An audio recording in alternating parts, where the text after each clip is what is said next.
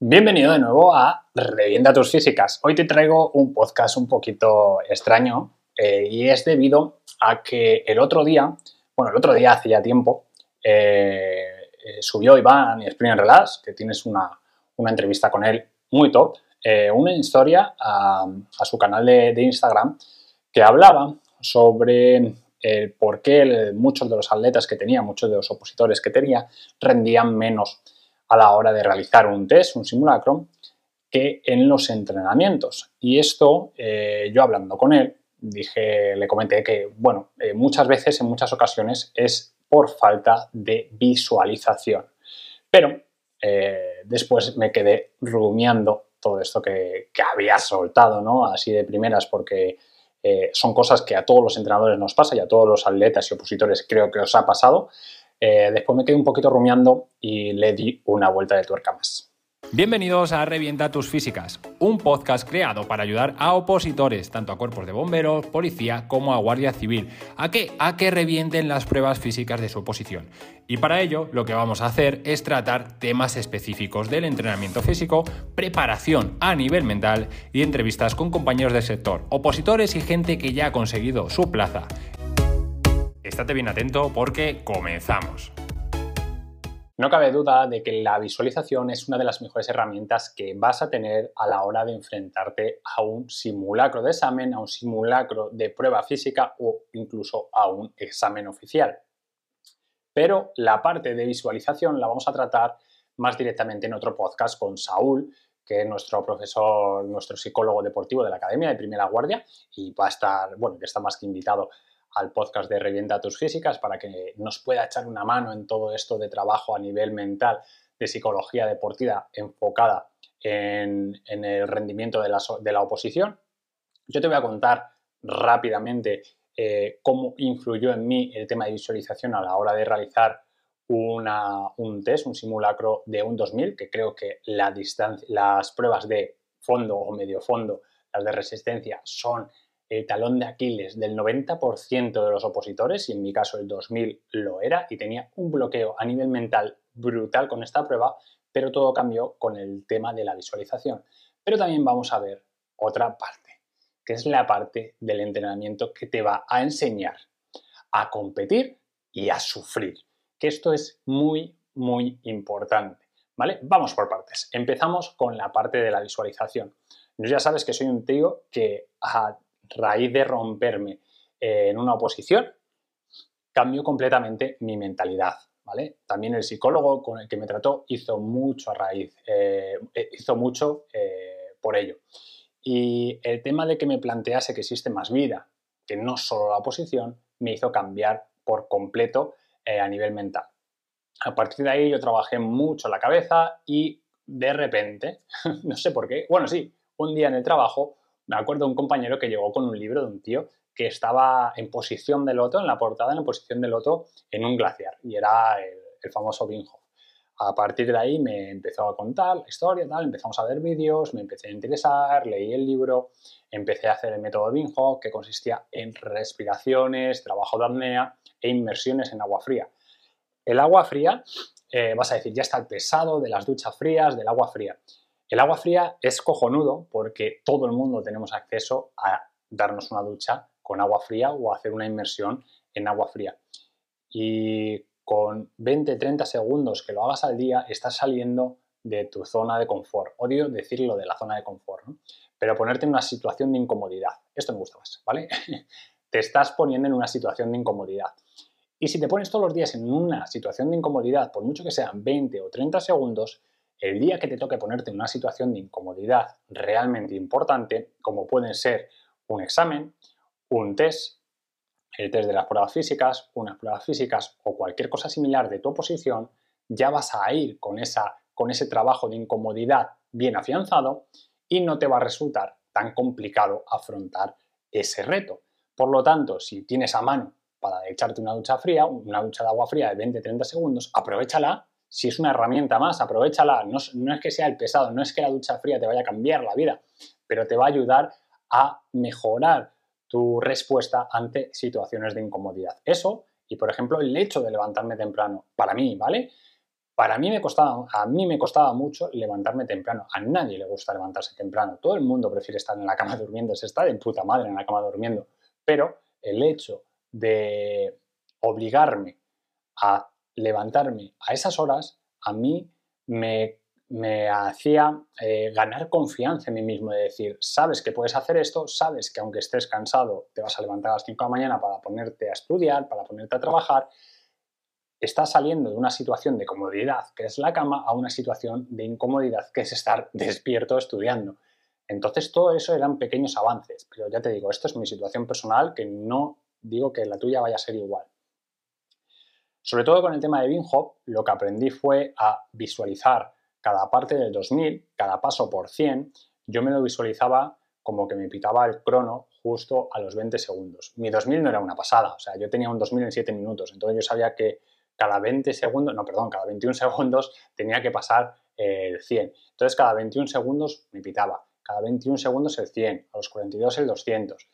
Y yo me visualizaba pasando por esas líneas, por las líneas que marcan cada 100, cada 100. Me visualizaba antes, llegando al estadio, a la pista de atletismo, dónde estaban los baños, porque sabía que iba a tener que ir a cagar, sí o sí. Hay un simulacro o una prueba oficial, yo tengo que ir a cagar antes de, hacer el simulacro. ¿vale? Me visualizaba ya en la línea de meta, me visualizaba con la salida, me visualizaba en cada 100 y en la llegada, o sea, hacía todo el recorrido por completo.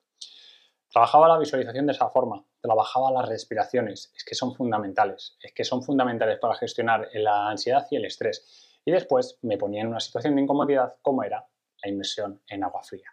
Esos tres puntos hacían, hicieron que en el último simulacro pasara de decir, wow, simulacro, menuda mierda, a ir a un simulacro únicamente con un compañero y que el, que el compañero me empezara a decir, joder, qué putada, ahora, ahora un simulacro de 2000, no me apetece nada, y decir, venga, vamos a hacerlo, ya está. O sea, decir, no quiero escuchar esto, sé que voy a hacerlo, sé que voy a meterlo en este tiempo, que es el que tengo eh, ya visualizado, y de ahí no me vas a sacar. Empezamos a hacer el simulacro, y mi compañero nos íbamos turnando, una vuelta cada uno tirando, ¿vale? Íbamos más o menos a la par. Y recuerdo que en el 1100, antes de llegar al 1200, a eso de salir de la curva, luego pa, pa, pa, pa, y veo que la, la pisada se va parando, iba yo delante. Y se paró. Y dije, hostias, la excusa perfecta para parar. Si se para tu compañero en el 1100, tú paras en el 1200, pa, tío, es que no podía yo tampoco, es que vaya mierda. Podía haberlo hecho, pero aún así seguí y seguí manteniendo el ritmo que tenía marcado por el reloj. Acabé en 7.00, clavado, 7.00 en el ritmo que tenía el reloj y no acabé ni por los suelos. Fue la primera vez que acabé con la sensación de podía haber apretado más y no lo he hecho porque tenía este tiempo marcado. Fui directamente a ver a mi compañero a ver qué le había pasado. No había pasado nada, solo que a nivel mental le había hecho clic y había decidido parar porque iba bien. Iba bien, iba sobrado. En los entrenamientos me daba zapatilla por todos lados, para que veáis qué importante es la cabeza. ¿vale? Y yo ese día acabé diciendo, podía haber apretado más, para que veáis qué importante es la visualización en una prueba. No apreté porque tenía ese tiempo marcado, pero la sensación de acabar un 2000 diciendo, hostias, podía haber reventado este 2000 y haberle bajado el tiempo, o sea, no sabéis cómo me acuerdo de aquel día. Eso es la parte de visualización, que bueno, que como os digo, ya la veremos con Saúl. Ahora vamos a ver la parte de entrenamiento. Y la parte de entrenamiento, ya sabéis que yo en este podcast, bueno, y toda la trayectoria que, que si seguís de entrenamientos o primera guardia también, abogamos por un entrenamiento consciente y coherente, ¿vale? Un entrenamiento bien planificado.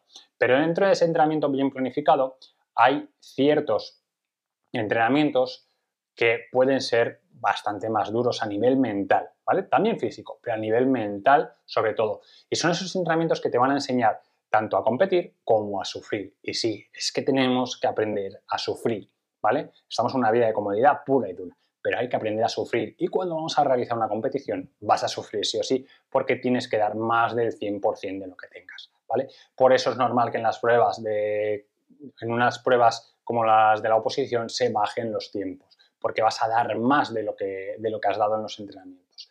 ¿Qué pasa? Que eh, el gran muro al que nos enfrentamos la mayoría de entrenadores es que muchos opositores, muchos atletas, el día de la prueba rinden menos que en los entrenamientos. Y esto es debido a estos dos factores, al factor de visualización y al factor de sufrimiento y eh, aprender, eh, saber competir, ¿vale? Sufrimiento y, competición. Indagando un poquito, como a mí me gusta, eh, indagando un poquito me di cuenta de que yo ya tenía dos pruebas, sobre todo, bastante machacadas a nivel de sufrimiento y de competición, y eran press de banca y también las dominadas. ¿Y por qué? Ya rememorando los tiempos pasados, recordé que cuando yo empecé a preparar las pruebas físicas de, bombero, eh, mi primer entrenador que se llamaba Easy, al que le quiero un montón, creo que es bombero en Irlanda ahora, eh, estaba preparando en un gimnasio convencional de barrio, o sea, no había ni cuerda ni hostias. Las dominadas, para que os hagáis una idea, tenían quitado la parte del cuadradito del falso techo para que pudiese hacer las dominadas. Se metía la cabeza dentro del falso techo. O sea que imaginaros la, imaginaros la película, cómo, cómo lo tenían montado. Yo sabía que este chico entrenaba gente para, oposiciones a bombero y decidí pues prepararme durante unas semanas, iba haciendo dominadas, iba tocando un poquito todos los palos, ¿no? Y hacía pues series de 7, 8 dominadas. Y ya llegó un día y le dije, sí, quiero prepararme para bombero, me gustaría que me ayudases. Y me dijo, vale, perfecto, eh, hazte 100 dominadas y cuando acabes me avisas. A hacer 100 dominadas, no me acuerdo cuándo tardé, pero recuerdo que cuando acabé estaba roto y llegué le dije, sí, ya acabado, pensaba que habíamos terminado el entrenamiento y me dijo, muy bien, vamos a empezar a entrenar. Sí, fue así. Esto es una puta locura. Y bueno, mm, si hablamos de planificación de entrenamiento no tiene ningún sentido, pero si hablamos de corte, de corte decir, este tío va a seguir entrenando o este tío no, puede que tenga algo de sentido. Es decir, si yo me hubiera bajado de la barra y hubiera dicho, mira, y si esto es una gilipollez, no quiero entrenar, y se hubiera dicho, vale, pues uno menos, fuera. Al haber aguantado, a lo mejor dijo, este tío va en serio, vamos con ello. Y muchas veces ciertas pruebas de oposiciones van de esto más que de ver qué condición física tienes. ¿Vale? En, en, press de banca me pasaba algo similar. O sea, press de banca era había ejercicios que decías, quiero dejar de entrenar ya. O sea, el nivel de sufrimiento era brutal. ¿Qué pasa? Que ahora eh, mi nivel de tolerancia al esfuerzo en press de banca o en dominadas es muy alto en ese sentido. Pero no estoy diciendo que lo que hiciera con Easy estuviera bien. Solamente estoy diciendo que eso ha condicionado mi tolerancia al esfuerzo a día de hoy en ciertas pruebas. Cosa que no tengo en temas de atletismo, que ya me gustaría cambiar la película. Bueno, pues en temas de atletismo me encontré, es que lo tengo aquí, tengo aquí toda la chuleta, con los Hammer Intervals, los intervalos martillo, los intervalos martillo, vaya nombre pepino, de todas formas. Los intervalos martillo, yo os cuento cómo funcionan y, por qué son tan interesantes. Lo que tienes que entender es que este entrenamiento eh, es sobre todo, además de que va a mejorar tu tolerancia, tu desarrollo, perdón, de consumo de, de V2 Max, de volumen de oxígeno máximo, lo que te va a enseñar sobre todo es a aprender a sufrir y a aprender a competir. Y esto es importantísimo y fundamental. Los Hammer Interval están desarrollados para gente que va a preparar desde un 10 hasta una maratón, ¿vale? Desde un 10.000 hasta 42 kilómetros.